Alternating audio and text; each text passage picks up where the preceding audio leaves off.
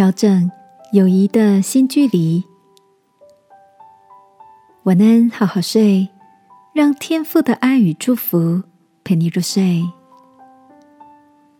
朋友，晚安。今天的你想到哪些朋友吗？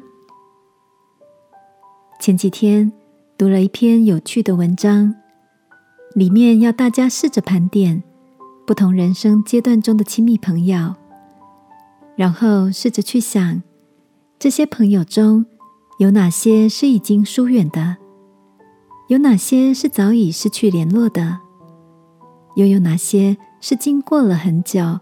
还一直陪在你身边的，我细细的回想了一下，发现自己在每个阶段的好友名单好像都不太一样。但从学生时代到现在，一直陪着我的好朋友，其实用一只手应该就数得出来。有许多好友，因为生活形态改变了，或彼此的观念落差越来越大。很自然的就逐渐疏远了。虽然偶尔想起来，还是会觉得有点怅然若失。记得有人说过，透过身边最亲近的五个朋友，就能看出一个人概略的样貌。亲爱的，当你想起自己的好朋友时，是否也同步想起他们身上所拥有的美好特质？以及一些可爱的小缺点。当你想起那些随着时间推移而慢慢疏远的朋友们，心里浮现的又是什么样的感觉和回忆呢？圣经有句箴言说：“有一朋友比弟兄更亲密。”那位朋友就是会永远陪伴着我们的耶稣哦。今晚。